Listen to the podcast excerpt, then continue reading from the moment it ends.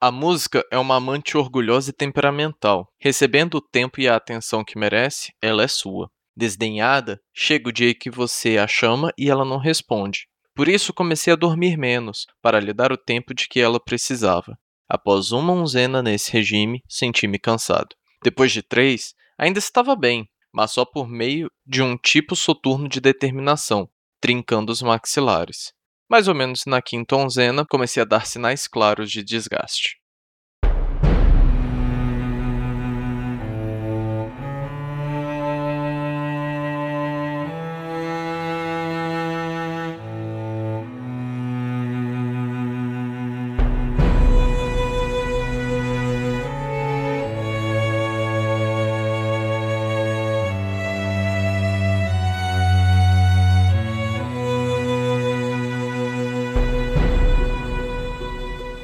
Oi, pessoal, vocês estão ouvindo o 19 episódio dos Quatro Cantos, o nosso podcast de releitura da Crônica do Matador do Rei do Patrick Rothfuss. No episódio de hoje, que se chama Exaustão, a gente vai comentar os capítulos 51 e 52 do Nome do Vento. Eu sou o Arthur Maia e estão aqui comigo o Eric Alves, E aí, pessoal, tudo bem com vocês? a Júlia Neves E aí, pessoal, tudo bom? e o Bruno Amorim. Bom um dia, boa tarde, boa noite para qualquer hora que você estiver escutando. Tudo bom, pessoal? Tudo bem.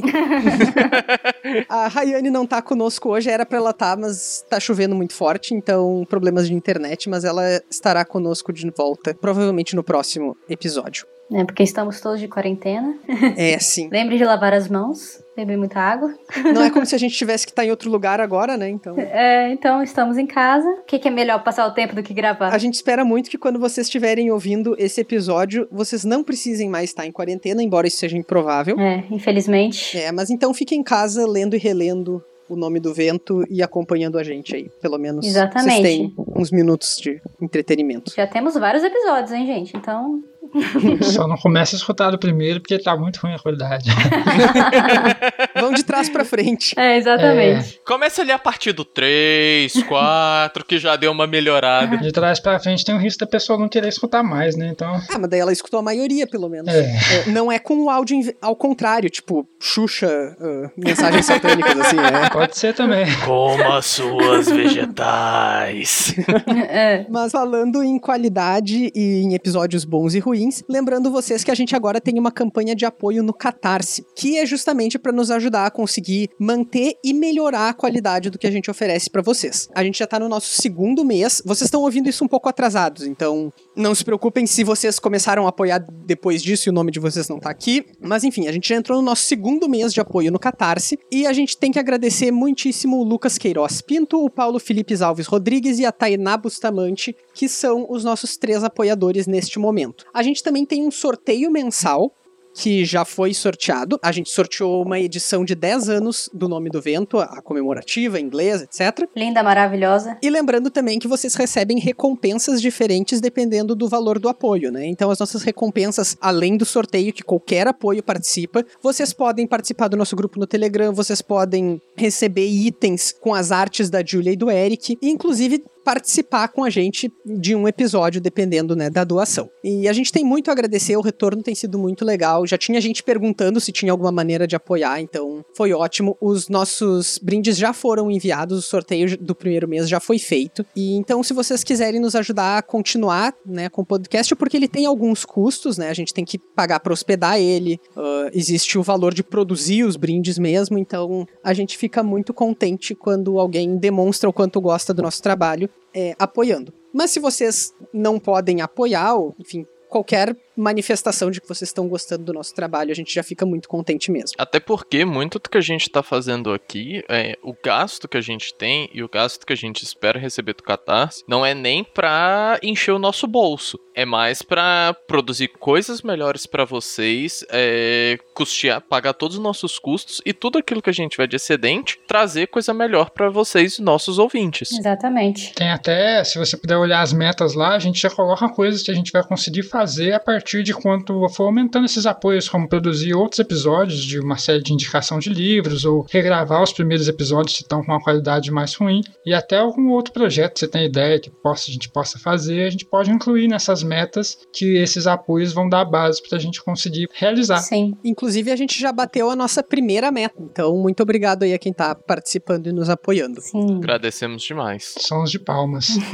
É, eu acho que, assim, também, quem não puder, que não tiver condições de tudo, deixa um comentário, compartilha, tenta, né, botar o nosso podcast aí para outras pessoas conhecerem o nosso trabalho, né? Que a gente já fica muito feliz com qualquer curtida e comentário que vocês derem pra gente, tá? Então, mas muito obrigada a todo mundo e vamos lá, né? Então vamos agora pros nossos capítulos. Hoje são só dois capítulos. Ah, No, no último a gente fez quatro, né? Uhum. Sim. Mas os quatro eram pequenos, esses dois são um pouquinho maiores. A gente vai começar pelo capítulo 51, que se chama Piche e Zinco. Esse capítulo começa com o Kvofo nos apresentando um pouco uma outra forma de magia, né, que existe no universo de Temeran. A gente já conhece a simpatia, a transferência de energia que ele aprendeu lá com a Benf e tal. A gente já conhece a nomeação, que é uma magia muito mais misteriosa e poderosa também. E aqui o Kvof vai nos apresentar a siglística, que é uma prática que ele desenvolve na ficiaria, onde ele estuda com o Kilvin. Né, onde ele tá produzindo artefatos, ele tá ganhando algum dinheirinho também, a gente já comentou isso nos outros capítulos. É o nosso professor urso, né? Isso.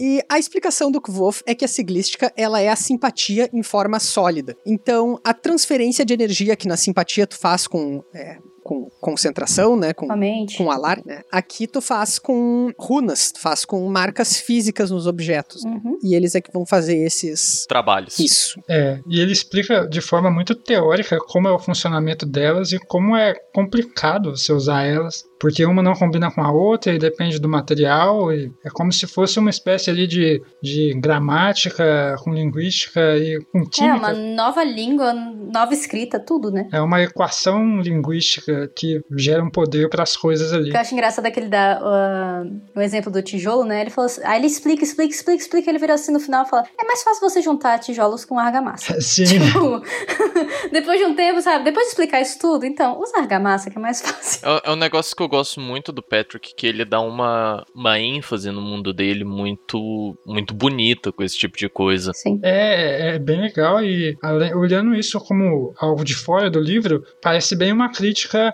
a coisas como tipo, no final das contas você não precisa de magia para resolver tudo num livro de fantasia. Sim. Você pode muito bem usar coisas práticas em vez de criar uma magia que gruda tijolos. Uhum. E tem um, um debate muito grande normalmente dentro dos, dos, gru- dos nichos né, de literatura de fantasia, que tem pessoas que gostam de uma magia mais sistemática. Né, onde tu consegue entender as regras dela e seguir ela, e as pessoas acham que isso é necessário para tu aproveitar a história. Um exemplo bem claro disso é o Brandon Sanderson lá em Mistborn, né? Sim. Tem, tem até um- uma cena tutorial, assim, que é tipo, ah, com isso aqui você faz isso. É, é até algumas anotações que eu fiz para comentar nesse episódio, mas vai lá.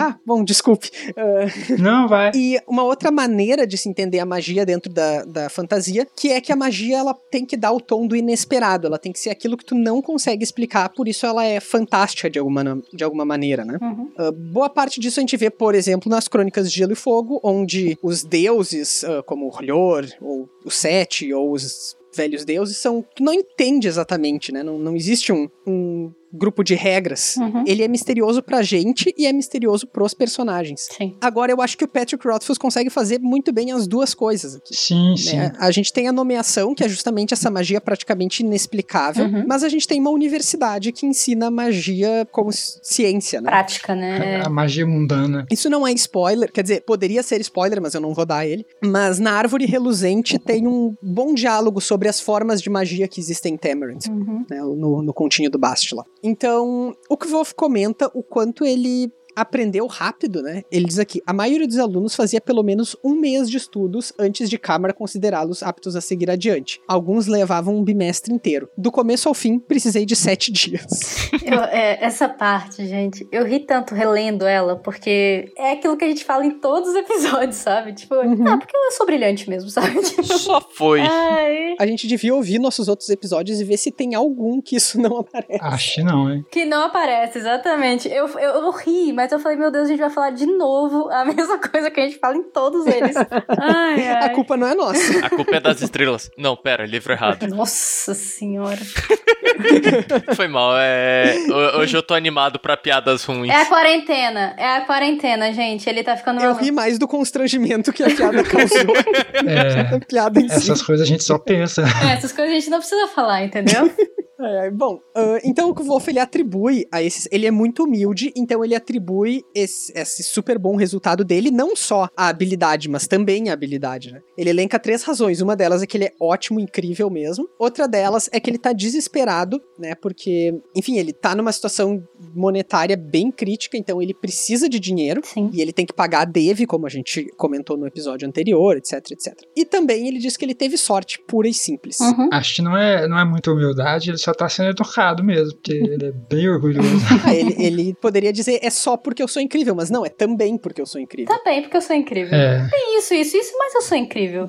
Ai, ai. Bom, então a gente tem essa pequena introdução à siglística. Ela vai ser discretamente importante nesse capítulo, mas fora isso, ela vai ficar um tempo sem, sem aparecer muito, né? É, Sim. Mas a nossa cena seguinte é então quando o Kvof comenta que ele tá indo até os telhados do Magno pra praticar o alaúde que ele comprou no último capítulo que a gente comentou no episódio anterior. Bem no finalzinho dele. Isso, quando ele pega quatro talentos com a Devi Uhum. e ele usa o que sobrou da, da admissão dele na universidade pra comprar, então, um alaúde. E a gente sabe o quanto a música é importante, etc. Então aqui é muito bom a gente ver o Kvof podendo se reconectar com uma coisa que é fundamental pra ele, né? Sim. Sim. E é legal que eu acho que esses dois capítulos têm muito um tom de preparação de terreno e de apresentação a mais cultura e funcionamento do mundo. E até ele usa esse primeiro capítulo com um tom meio de suspense que ele tá praticando no telhado, então ele escuta um barulho, porque uma das aulas não tinha acabado ainda, ele estava num lugar diferente. Ele vai ver o que que é esse barulho e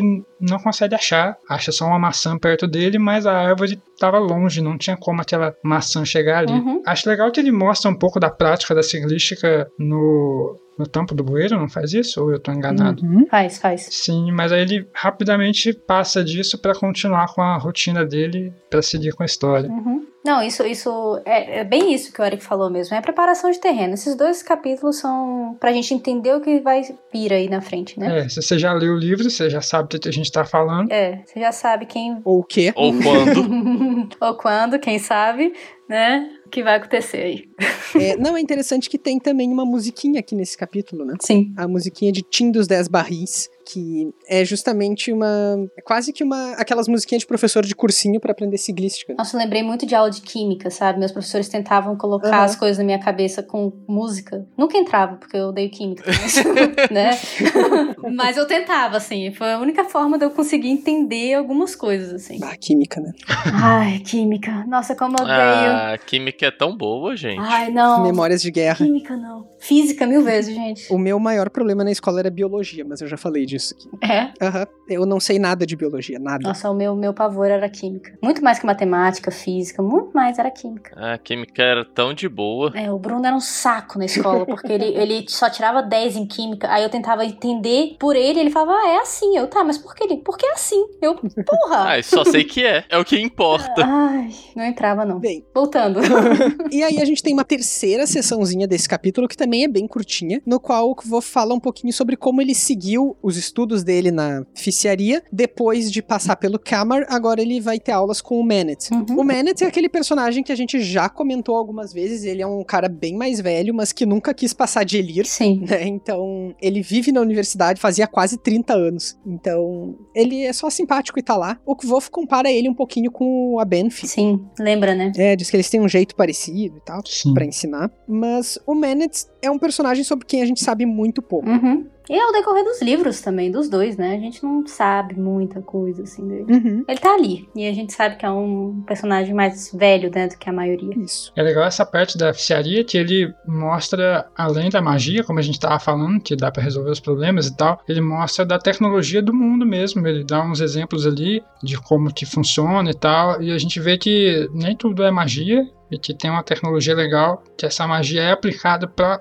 construir e fazer coisas práticas e mecânicas e tal. Vocês lembram lá no episódio, eu, eu acho que foi no nosso episódio 3 aqui, mas é num dos primeiros capítulos que o Kvof começa a contar a história dele, que tem aquela indisposição num vilarejo, né, entre o Zedemaru e o prefeito e Então. tal. Sim, é bem no comecinho. Isso. E aí, logo depois disso, o pai do, do Kvof, o Arliden, comenta com o Abenfi. E o Abenfi fala, tipo, ah, as pessoas, elas agem assim porque elas não entendem, né? Uhum. E de alguma maneira, eu acho que essas magias mais objetivas, elas praticamente não são magias, elas são magias pra gente leitor e pra aquelas pessoas que ficam de fora nesse universo. Uhum. Sim. Mas será que pra essas pessoas, por exemplo, se elas forem na iátrica lá com o Ariel, né, ver coisas de medicina, Uhum. será que pra elas aquilo não vai ser tão magia quanto a siglística ou quanto a simpatia, porque entende elas não entendem? Ah, com certeza. Com certeza. É aquela coisa do leigo, né? Assim, a gente vê isso até na nossa história, né? Antigamente, qualquer cientista, qualquer alquimista era bruxo, né? É, Uhum. a tecnologia é muito avançada que você não entende, você pode simplesmente confundir com magia. Sim, sim.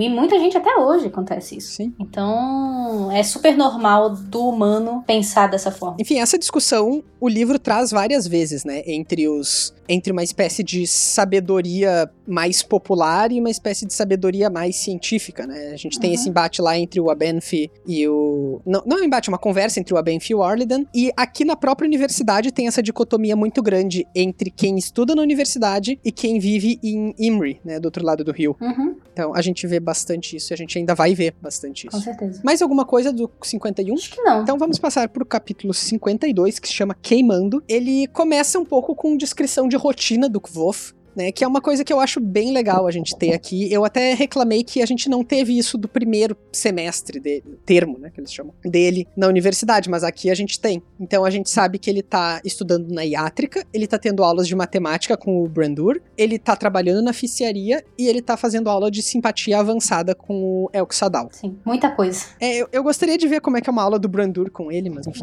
Nossa, deve ser uma merda. Porque ele nunca fala nada, né? É, É, eu acho que eu acho que era algo tipo, é, existe a aula, tipo, apesar dele ser um, digamos assim, um, não é uma marionete, mas tá sempre junto do Remy e tudo mais, e o Remy não gostar do Kvoth, e por isso o Brandur também não gostar. Eu acho que é algo tipo, não fede nem cheiro, Uhum. tanto pro Brandur quanto pro Kvoth. uhum, É, acho que sim. Bem, então ele comenta até que o Elxadal, muito embora ele parecesse, ele fosse calmo e tal, fora de sala de aula, dentro de sala de aula, ele diz que a sua personalidade oscilava entre o profeta louco e o escravo batedor de tambor nas galés, que é uma descrição bem específica. bem específica. é. Acho que ele já presenciou os dois e Sim, e é legal pensar também que isso pode revelar também do mundo, sobre ainda ter escravos e tal. Uhum. Há falas que eles dizem que parecem expressões do mundo, dá pra você pensar um pouco sobre como é que é o mundo lá e tal.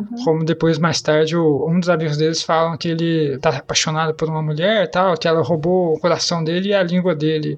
Sei lá, eu me pego pensando se tem uma lenda lá sobre alguma história assim, acho meio bem específico. Pois é, a a questão da escravidão eu não me lembro de cabeça de aparecer em algum outro momento. eu acho que não. É, bom, não vou entrar nisso também, ó, porque ia ter spoiler, mas. É, eu, foi algo que eu só fiquei pensando ali de, será que tem e eu tô esquecendo? Pois é, eu, eu não lembro. Se tem, eu acho que eu sei onde procurar, mas eu não vou procurar agora. Porque é no segundo livro só. Mas, enfim. Então, logo depois a gente passa, né, dessa descrição de rotina e ele comenta que ele tá ficando cansado, até o trecho que o Bruno leu na- lá no início é nesse parágrafo aqui. E aí, a partir disso, a primeira cena de ação aqui desse capítulo é ele num almoço com o Willan e com o Simon Uhum, no qual os dois estão cobrando ele, dizendo que ele tá sendo muito ausente, que ele não tá sendo um bom amigo, Exato. e eles acham que ele tá apaixonado ou alguma coisa do tipo. É, eles brincam, né? Essa mulher tá te roubando, não sei o quê, eu fico enciumado. Uhum.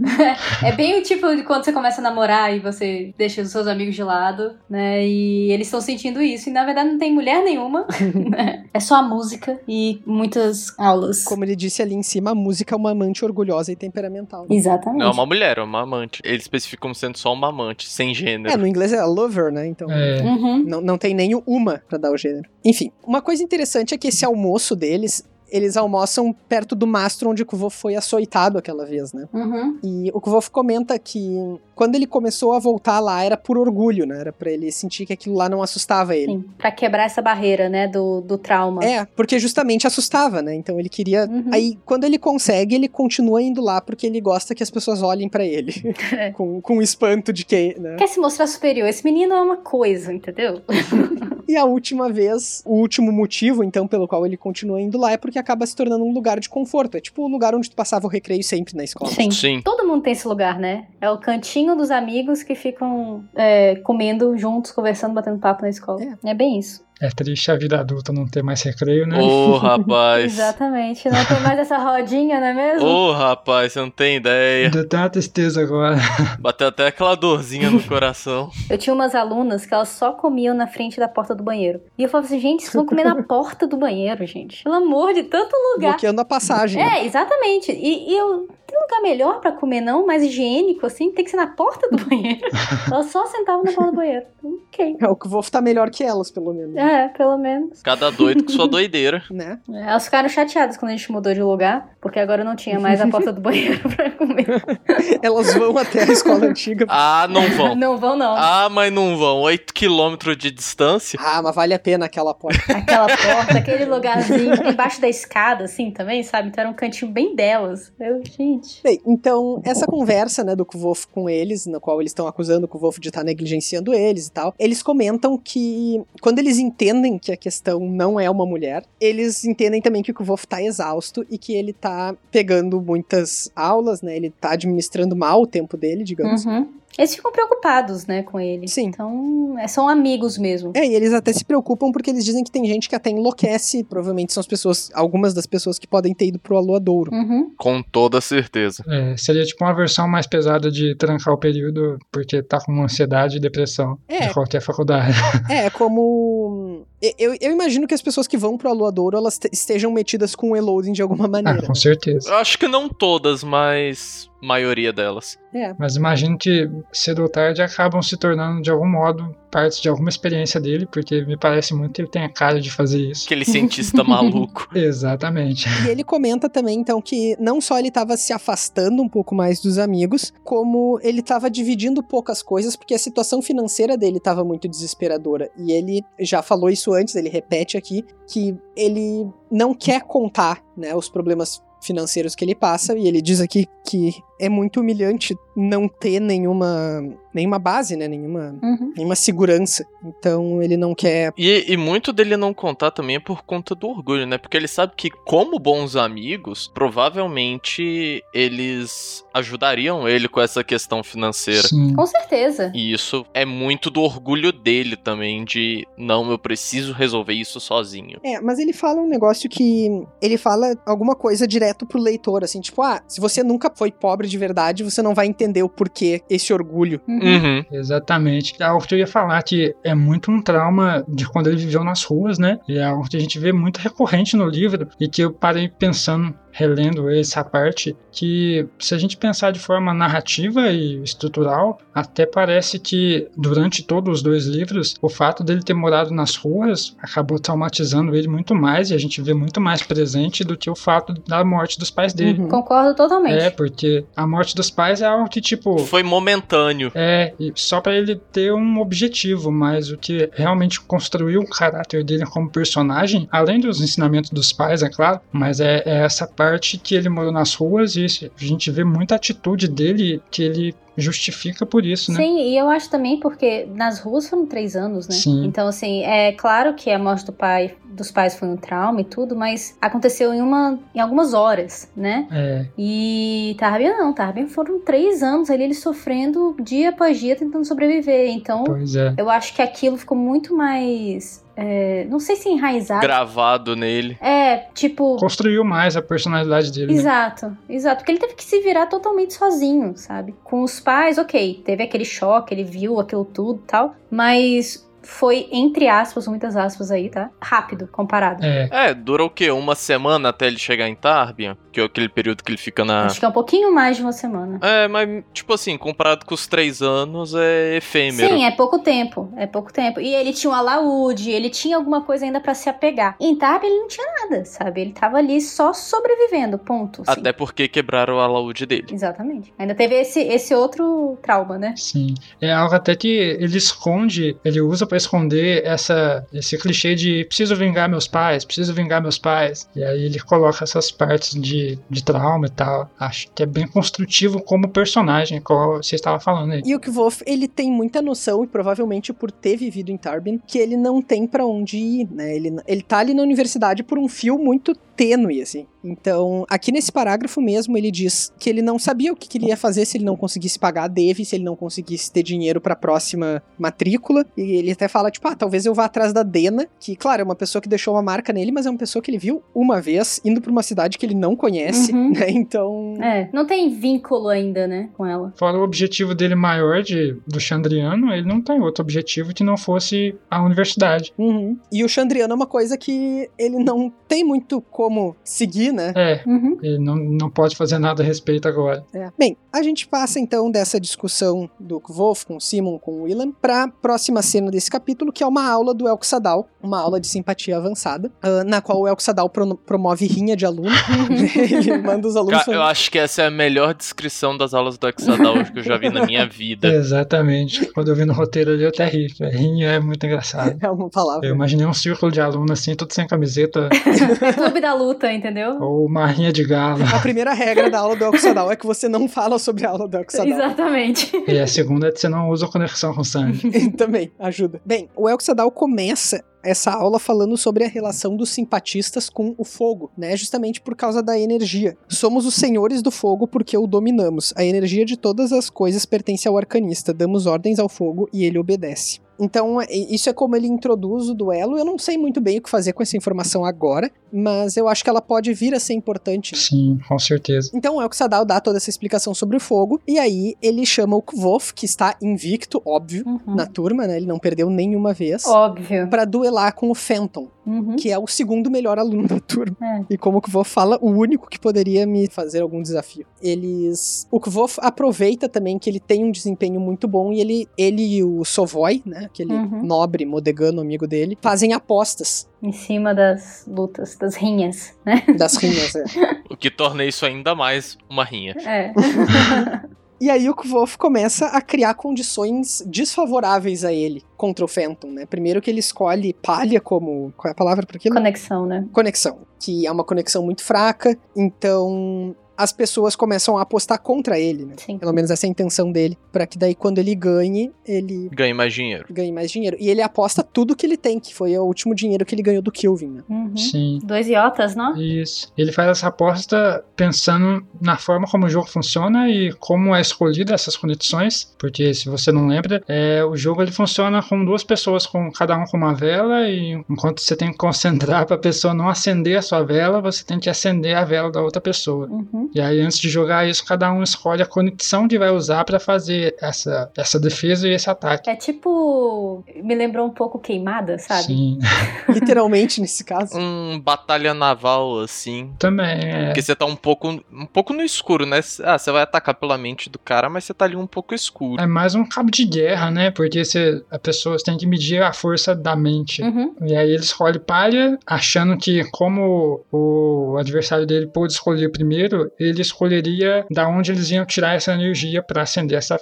vela. E aí o Etsadal dá um plot twist ali e deixa o outro cara escolher e ele escolhe sangue, que aí eles tiram calor do próprio corpo para poder acender as velas. Sim. Que foi um erro, né? Uhum. porque o Phantom tira muito, muito calor do seu próprio sangue, né, Pra pra tentar derrotar o Kvof, e aí ele, ah, qual é a palavra que eles usam aqui? Que congelou, né? Uhum. É, ele entra em um congelamento, né, que ele hipotermia. E aí a aula para e tal. Nesse momento, a gente vai saber um pouquinho depois no capítulo. O Kvof aproveita que tá todo mundo ao redor do, do Fenton tentando ajudar ele. E ele vai também se esconder porque ele tá com o mesmo problema. Sim. Ele é muito orgulhoso pra se mostrar fraco, né? Uhum. É, então ele se esconde pra se recuperar sozinho. É, e exatamente essa parte que me fez perguntar se todos esses dois capítulos dele falando que já estava cansado não seria o Tivolt do presente arranjando desculpa para mostrar que ele fraquejou. Será? Teoria. Não sei, porque eu vejo muito do nome do vento das pessoas falando que é legal porque ele tem um narrador não confiável. Uhum. Aí sempre que eu tô relendo algum trecho eu fico pensando nisso, o quanto ele é confiável ou não nessas demonstrações de orgulho, porque ele é orgulhoso. Sim. Então, ele realmente é tão forte assim e só tava um pouco cansado, ou ele nem era tão forte assim naquela época. É. É, a questão do narrador não confiável, embora é óbvio que né, isso é posto desde o início, mas eu sempre procuro, para que a gente possa colocar as coisas que o Kvo fala em xeque, eu acho que a gente precisa que a história nos dê informações suficientes, mesmo que escondidas, né? Sim, tente usar a base. É. Uhum. É, pra gente poder confrontar ele. E eu acho que o Patrick, pelo menos ainda, faz muito pouco disso, né? Sim. Então, eu diria que a princípio eu confio no Kvof, até então. É, Mas ele é orgulhoso mesmo, então ele pode maquiar um pouco as coisas pra pra ficar se tá justificando. aumentando um pouquinho. É. Eu acho também que, que é um negócio a a ser muito cauteloso, porque às vezes é um negócio simples, como só tipo, ah, eu só saí mesmo, tipo, sem querer maquiar tanto, só que a gente fica rodando tanto, rodando tanto, rodando tanto, que o negócio aparenta ficar mais. A gente começa a questionar mais, né? Isso Uhum. do que realmente é. Mais significativo do que é. é. É, é tipo aquelas piadinhas que o nego faz com o professor de interpretação de texto, que o autor escreve, ah, a cortina era azul. Aí o professor, não, porque nisso você sente é, toda a tristeza e angústia do personagem. Às vezes a cortina é só azul, né? O que, que o autor queria dizer? A cortina é azul. A cortina é azul, ponto. Então é, é algo que, apesar do, do Kvoth ter esse, esse trejeito dele, esse, esse orgulho, até um tanto quanto patético às vezes, eu acho que é algo a se, a se olhar com muito cuidado. Uhum. É, essa questão do narrador e e a- o clássico da, da tinta azul, existe uma linha muito tênue, né, dentro da literatura de até onde tu tá interpretando o texto e até onde tu tá querendo ser psicólogo do autor. Uhum. Isso é uma coisa muito comum Sim. de descambar pra esse lado, né? Então, assim, a nossa base sempre vai ser duas coisas, pelo eu gosto de colocar assim, pelo menos, que é o texto, ou seja, o que tá escrito, e contextos que possam estar relacionados com a produção daquele texto. Então, por exemplo, eu tenho um amigo que tá trabalhando no doutorado dele agora com o nome do vento. Que legal. E ele. Uma das, das observações dele, que norteiam um pouco essa a pesquisa dele, é que tem toda uma leva de autores de- de fantasia contemporâneo que escrevem esses romances de formação, personagem órfão, jovem, blá blá blá, Uhum. que uma das principais preocupações que existem aí são questões de acesso à educação. Uhum. Porque isso é uma coisa que a gente tá muito mais preocupado hoje do que estava nos anos 60, né? Falando de jovens e tal. Com certeza. Então, o Kvolf passa por isso, o Harry Potter passa por isso. É um grande clichê, né? É, bem o herói, né? O. o... Ai, como é que é? A jornada do herói. É, mas nem sempre a jornada do herói tá atrelada a questões de ensino, né? Sim. Uhum. E é- isso é uma coisa que ele coloca aqui. E isso eu não diria que é extrapolar, que eu não diria que é tentar ler a mente do Patrick, por exemplo. É uma questão de contexto que no mundo ela é mais importante agora, então ela... Até porque se alguém tentar fazer isso, fudeu. É. Acho também que é muito um sintoma de, por exemplo, a gente que já leu demais e, por exemplo, desses inter- dessa interpretação que você fala de textos clássicos, que a gente já leu demais, então às vezes a gente inconscientemente procura achar mais significado Uhum. porque a gente tá lendo mais uma vez para justificar essa leitura mais uma vez. And again, and again, and again. Uhum. é, exatamente. Eu vou ler de novo só porque passou alguma coisinha. Bom, então... Logo depois que o Kvolf se esconde, ele volta. Aí o Elxadal pede pra ele ficar mais um pouquinho na sala, né? Tem essa. Ele vai pra perto, tipo, de uma lareira ali, né? Uhum. junto com, o- com o Kvof, que é quando o Kvof relaxa um pouco, porque ele realmente tava com frio, porque ele precisou, né, do... Uhum. Puxar dele mesmo. É, e o Elxadal muito provavelmente entendeu isso e por isso pediu pra ele ficar, né? Sim. O que torna ele um dos professores compreensivos, um dos professores que o Kvof sabe que pode contar de alguma maneira. Sim. E um dos melhores professores que tem. Hashtag falei. Agora, tem uma coisa que eu fiquei meio confuso, que tem uma hora que o Kvof percebe que o Elxadal tá olhando, prestando atenção nele. né, que ele diz que aqui, ó, Dal fitava atentamente o meu rosto. E aí o Kvolf pega e vai embora. Uhum. O que exatamente ele estava tentando esconder ou por que que ele se sentiu invadido com isso? Talvez seja uma demonstração de afeto, de alguma maneira, assim, de cuidado que o Kvolf não está acostumado a ter e, e recusa. Uhum. Ou talvez seja também essa. Embora ele tenha entendido que o Elk Sadal entendeu que ele tinha. que ele tava passando mal também, ele Que eu não. tava precisando. Uhum. É, ele queria manter as aparências a todo custo, assim. É, aquele orgulho, né? Uhum. Mas eu vejo isso muito como um cuidado mesmo. Eu acho que todos eles, ele, os professores, alguns, veem ele como um prodígio, né? E querem sempre dar esse cuidado. Ou até o fato de verem ele como um, um prodígio, na verdade, esse tipo de cuidado acaba humanizando um pouco, sabe? Ele não é só o aluno super inteligente, ele é o aluno de 15 anos também. Uhum. Que precisa de cuidado. E não pode esquecer que ele tá ali mais ou menos com a aparência de uma criança ainda, né? É, ainda mais debilitado, né? Porque ele já não tá com aparência boa, né? Uhum. E depois fez tudo isso, então é um cuidado mesmo. É, o Kilvin até dá um dinheirinho a mais pra ele, o Elk Sadal tem esse episódio aqui, né, de Uhum. trazer ele pra... Já teve mais alguém que ajudou ele? O Errol? Acho que não. Acho que por enquanto não. O Lauren chega a tentar convidar ele pra pra pesquisar juntos, né, um negócio do pai dele. Uhum. É, e ele meio que fica redio, né? Não, não É. aceita. Mas enfim, o Lauren estava disposto. Uhum. Depois da patada que o voto deu, ele desistiu. Bem, e esse capítulo termina então quando o Kvof tá de novo conversando com o primeiro o Willan, o Simon chega depois, né? Mas ele descobre que o Kilvin baniu ele da, da ficiaria por um Uhum. tempo, né? Baniu ele de trabalhar na ficiaria. Demitiu ele, né? É, demitiu. E aí, Tomou uma suspensão.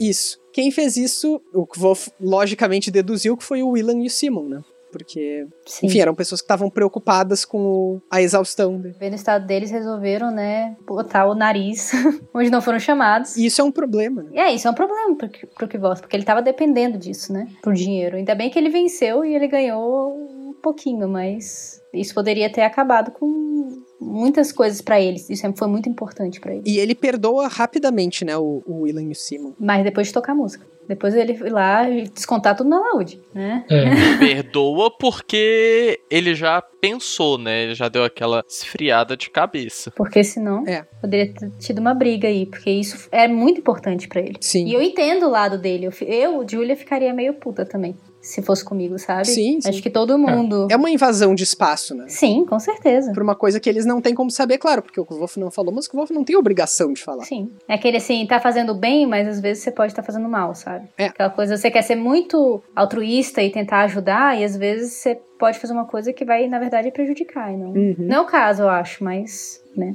Acontece. É. Mais alguma coisa desse capítulo? Ah, ele faz só um gancho no final, né? Que ele pergunta sobre a eólica. E é aquilo que eu falei, é meio que esses dois capítulos é muito preparações para coisas que vão acontecer. Então pode não ter um ritmo muito acelerado no começo, apesar da luta ser bem legal, mas ele tá meio que preparando as coisas ali para puxar depois. Como ele fez ali com os amigos dele vendo que ele não tá bem e depois indo lá pedir a demissão dele. Uhum. E aí ele pergunta sobre a eólica agora. Vamos lembrar que dois episódios atrás a gente discutiu um interlúdio no qual o Wolf diz que ele vai trazer uma personagem muito importante Uhum. pro, pro enredo e que agora ele ia preparar o palco pra ela, né? Sim. Então, todos esses capítulos que a gente comentou no episódio passado e nesse são exatamente esse processo de preparação de palco pra levar ele pra um lugar. Uhum. Pra um personagem. que vai chegar logo encontrar com uma pessoa. Ah, vocês marcaram coisas pra spoiler? Não achei nada. Não? Não, eu já tinha falado lá de magia, na verdade, até a gente já, agora a gente já leu esses dois capítulos. Uhum. É, que eu anotei que você fala do Brandon Sanderson, que é- ele tem uma frase que é muito famosa, que é quanto melhor o leitor entender o sistema de magia, mais isso pode ser usado para resolver conflitos na história. Uhum. E esses dois capítulos basicamente são duas formas de apresentar essa magia, que é o primeiro lá, mais teórico, que ele fala da siglística e tal, e depois na magia, que ele praticamente dá uma prática ali de como funciona a simpatia. E isso é uma forma dele ensinar o leitor sobre o mundo de uma forma bem mais prática e mais natural, para que não tenha aquela cena, igual você falou, de aula teórica de usar magia, como tem no Mistborn. Uhum. É, eu acho que o Sanderson tem razão sobre isso, né? Ele aponta bem que é, se tu não explicar, tu não pode usar isso como uma solução, É né? Uhum. Sim. Vai soar artificial. Mas, por outro lado, também, a única função da magia na história não precisa ser uma solução. Sim, sim. Uhum. né? A, a magia, ela também tem outro papel, que é o papel de criar estranhamento. Então, como a gente mencionou antes, o Patrick faz as duas coisas, né? A gente Sim. tem aqui as magias práticas e a gente tem a magia mais incompreensível, assim. Sim, sim. Mas eu- eu entrando agora mais na sessão de spoilers, assim, que é só algo bem rápido, acho que ele usa isso muito para poder resolver um conflito de quando as pessoas estão seguindo ele. Uhum. Então ele mostra que é bem algo como o- o Ed Sadal fala, que na verdade ele está ensinando eles ali a lutar, que todos os anos formam vários arcanistas e que no mundo você vai ter que lutar com algum deles algum dia e que ele usa isso para não ficar parecendo muito, sei lá, anime ou desenho, onde o personagem simplesmente já sabe lutar, e você É. já sabe todos os poderes e Ele tá tendo um treinamento, né? Aí- Uhum. é, tem. Precisa dessa preparação. E é algo que eu vejo muito naqui. Não lembro muito de livros. Ah, tem vários livros de fantasia que são assim. Mas uma referência que me veio muito à cabeça nesse último capítulo é Avatar. Uhum. Quando ele fala de somos senhores do fogo Uhum. e tal, me lembrou muito dos duelos de Avatar e desse treinamento que mostra muitas cenas em Avatar. Uhum. E que ele usa realmente é essa seu entendimento do leitor, ele garante que você entende como funciona a simpatia para lá ele resolver quando ele está sendo seguido ou como funciona aquela bússola que eles usam para seguir ele. Então acho legal ele diluir esse aprendizado em cenas úteis para avançar na história. É, mais alguma coisa? Alguém? Eu acho que o que a gente pode falar que talvez seja a maçã, sabe? É, sim, a parte verdade. da maçã. Ah, tá. Estamos em spoilers oficialmente? Acho que sim, né? Eu, eu imaginei que sim. É, estamos em spoilers agora. Se não querem spoiler, não escutem isso aí. Então fala, Julia, perdão. Não, a maçã, né? Então ele tá lá tocando, né? E ele escuta um barulho, um barulho de ferro, né? E aí ele vai ver o que que é, né? Ele descobre meio que... É meio que um bueiro, né? Um- um A tampa de bueira. É, né? um tampa de bueiro. E ele vai se apoiar, ele pega uma maçã, e a maçã tava muito distante da macieira, né? E não era a época delas caírem. Então, Ela tava verde, né? é, tava verde. Então se entende que ela. ela alguém levou ela pra lá, algum animal ou alguém, né? Que a gente no futuro sabe quem é. é que a, é, a Auri já tava meio que observando ele, né? Auri Maravilhinda, melhor personagem. Então, a- ela já é meio que mencionada antes dela aparecer pra gente. Uhum. Então, isso é bem legal. Loguinho mais, né? São o quê? Uns três capítulos que ele fica dando esse, Essa preparação, né? essa preparaçãozinha pra ela. Cria um clima todo de suspense ali, de ele ir no ver aquele bueiro e tal, e descrevendo as coisas estranhas. Me pareceu muito da primeira vez que eu li que ia ser algo muito mais assustador. É, aí quando a gente vê a aura, aquela coisa fofa. Aquela coisa maravilhinda! Que a gente quer levar pra casa e cuidar, só que ela não quer. Então, Exatamente. é, é isso, né? Dessa parte, mais alguma coisa? Não, acho que. É só pra pontuar mesmo que ela já tá meio que de olho nele, assim. E ele já tá percebendo que tem alguém observando ele. Então tá, pessoal, muito obrigado a vocês que nos ah, ouviram até aqui. Não se esqueçam que vocês podem agora nos apoiar no Catarse e vocês podem também se comunicar com a gente. A gente falou lá no início sobre mandar. eh, comentários, né? Dizer se vocês estão gostando, não estão gostando, dar sugestões, o que for, fazer perguntas. Então, como é que podem se comunicar conosco, Eric? É, no Facebook é facebook.com.br os quatro cantos, em extenso. Por e-mail é podcastosquatrocantos.gmail.com. O Twitter é arroba os quatro cantos, com quatro numeral. Ah, YouTube também é os quatro cantos, sem numeral. Instagram é podcast os quatro cantos, com quatro numeral. E acho que eu não estou esquecendo nenhum, né? Acho que não. Ah, o catarse é catarse.me arroba quatro cantos. Arroba não, barra quatro cantos. Isso aí, o nosso link do Catarse também ele vai estar na descrição do episódio no SoundCloud, que é o que alimenta os outros as outras plataformas, né? Então, Uhum. fácil pra vocês lá. Então tá, a gente volta em breve com o nosso vigésimo episódio, a gente vai estar fazendo 20 já. Nossa. Eita, eita. É, 50 capítulos já foram, né? é. E a gente vai discutir daí o cap- os capítulos 53, 54 e 55. Vai ser o meu episódio de novo, ó. Vai, vai ser o episódio do Arthur. Esse. Vamos chegar. Esse episódio pode ser só o Arthur falando sozinho. Vão ter, sei lá, duas horas de episódio. Eu não vou avisar pra vocês o dia de gravar. A gente vai saber quando ele virar assim. Gente, é, já passe- mandei pra Laura o episódio. Tá. Larissa. É Isso. Gente, minha cabeça hoje tá ruim. Tá ruim. Meu Jesus não, amado. mas é que eu vou contratar uma editora só pra isso, pra fazer em segredo. Ah, só pra É. isso, né? É, a Laura. Só vai ver postando no feed. Desculpa, Larissa. Então tá, pessoal, obrigado. A gente se vê em breve então. Até mais. Tchau, tchau. Até mais, tchau. Tchau, tchau, gente. Até.